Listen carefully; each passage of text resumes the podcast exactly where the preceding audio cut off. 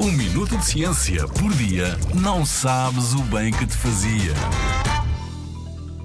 Porque sonhamos. Não se sabe bem porque é que sonhamos. Há alguns cientistas que pensam que os sonhos acontecem mais ou menos por acaso.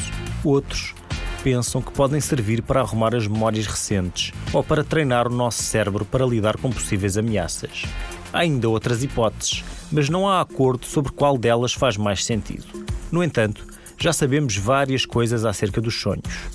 Primeiro, nós sonhamos todas as noites, mesmo que na maior parte das vezes não te lembres. 4 a 5 vezes em cada noite e cerca de 20 minutos de cada vez. Os sonhos acontecem em geral durante uma fase do sono chamada REM. R-E-M.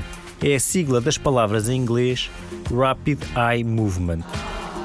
Quer dizer, movimento rápido dos olhos. Esta fase do sono foi descoberta nos anos 60 do século XX por um médico francês chamado Michel Jouvet. Nessa fase, o cérebro tem uma grande atividade, tal como quando estamos acordados.